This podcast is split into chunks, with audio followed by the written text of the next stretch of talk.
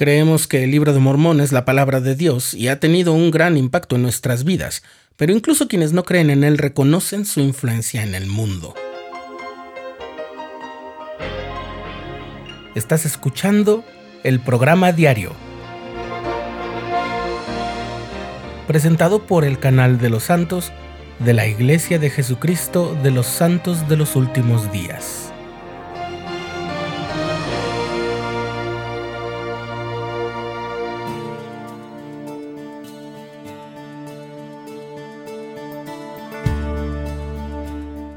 Hace unos años leí un artículo en una revista de la Iglesia dedicado al impacto del Antiguo Testamento en la humanidad, y ese impacto quedaba de manifiesto en el hermoso y elocuente título de aquel artículo, el libro que construyó un mundo mejor. A lo largo de mi vida en la Iglesia, leyendo y estudiando el libro de Mormón, leyendo y escuchando lo que muchas personas creyentes y no creyentes dicen sobre él, sea que lo conozcan bien o no, amigos, profesores, colegas, y lo que llegan a decir los medios de comunicación, la cultura popular, los académicos que lo estudian desde los marcos de investigación de más diversas disciplinas. Es todo un océano de opiniones, estudios, testimonios, chistes, que a pesar de que su publicación ocurrió hace 190 años, sigue brotando como las chispas de una gaseosa recién servida y por lo visto está muy lejos de detenerse. Se le llama efervescencia. Pero hay un aspecto del libro de Mormón que el mundo no puede ignorar y es el efecto que ha tenido en la humanidad comenzando claro por el entorno social e histórico en el que vio la luz por primera vez. Definitivamente aquel título del artículo que hablaba del Antiguo Testamento bien podría aplicarse al libro de Mormón también. Es un libro que ha construido un mundo mejor, fundamentalmente porque la Iglesia de Jesucristo de los Santos de los Últimos Días, cuyos miembros creemos que el libro de Mormón nos brinda la palabra de Dios, han agregado a la Biblia un testimonio de la divinidad de Cristo, y con sus enseñanzas y bajo la dirección de los profetas que Dios ha llamado en los últimos días, comenzando por José Smith, han influido positivamente en el fortalecimiento de las sociedades a las que pertenecen sus miembros, incluso pese a la violencia recibida en los inicios. Con el asentamiento de los miembros en la iglesia de aquellos días, Kirtland y otras localidades de Missouri y Ohio multiplicaron su población y con ello la economía y el estilo de vida mejoró significativamente. Nauvoo fue la ciudad de mayor población, de mejor organización, de mayor despliegue urbanístico y de mayor estabilidad económica y social del mismo estado en el que se encuentra Chicago, la formidable ciudad de los vientos. No importaba que fueran echados con violencia de muchos lugares, en realidad siempre los dejaron mejor de como estaban al llegar los santos de los últimos días.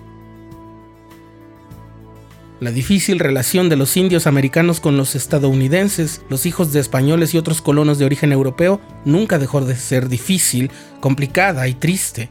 Pero gracias a que el libro de Mormón da testimonio de que en el pasado remoto hay una fe en común con los creyentes en Cristo de la actualidad, ha probado ser un inigualable vínculo, un puente de entendimiento que ha contribuido, aunque sea lenta y paulatinamente, a la reconciliación. Es una obra que apenas está en sus etapas iniciales, pero por eso mismo tiene el futuro delante de sí. Lo mismo pasa con la forma como el mundo mira al pueblo del convenio del Señor. El libro de Mormón reitera el amor de Dios por ellos, y por lo tanto cualquiera que se rija por sus preceptos no tiene lugar en su corazón para despreciar al pueblo judío, como desgraciadamente dictan algunas tradiciones milenarias de la cristiandad. Hace un año falleció Harold Bloom, un crítico y teórico literario estadounidense y profesor de humanidades en la Universidad de Yale. Al momento de su muerte y desde hace un par de décadas, era considerado el erudito más destacado de la literatura en el mundo, y aún siendo una persona dedicada a la inabarcable producción literaria de la modernidad, llegó a dedicar una buena cantidad de tiempo a estudiar el libro de Mormón y todo lo que hubiera sido escrito y publicado por José Smith, a quien consideraba una de las tres grandes mentes de la cultura literaria de los Estados Unidos. Y lo curioso es que los otros dos eran poetas, Ralph Waldo Emerson y Walt Whitman. Y también curiosamente a ambos poetas los han citado las autoridades generales en conferencias generales. La razón por la que Bloom estudiaba al mormonismo, como lo llama él, él mismo la expresó en la introducción de uno de sus trabajos.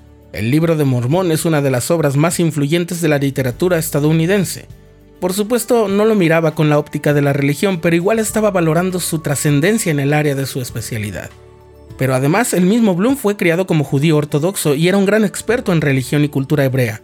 Y era un gran experto en religión en general, Y por eso, a pesar de que no veía en José Smith a un profeta, sí es muy significativo que haya escrito algo como lo siguiente.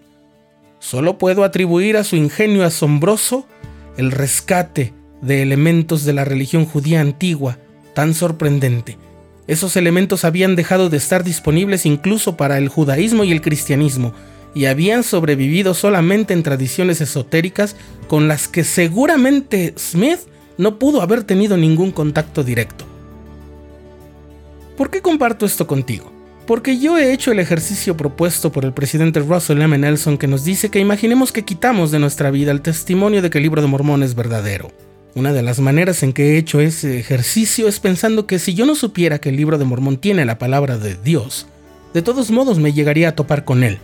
Y si lo leyera e investigara sobre su origen y su contenido, no podría dar crédito a todo ello.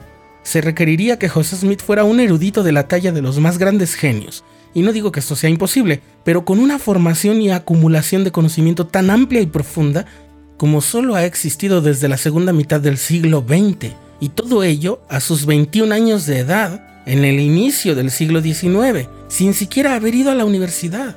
No es posible. Mi ejercicio de reflexión me devuelve así a la parte donde yo tendría que admitir que alguna intervención divina tuvo que ver con la salida a luz del libro de Mormón. No es que yo me compare con Harold Bloom, pero entiendo su asombro y no es menor. Sin embargo, y creo que se trata de esto, el mayor de todos los legados que nos puede dejar el libro de Mormón es el que el mismo profeta José Smith declaró sobre él.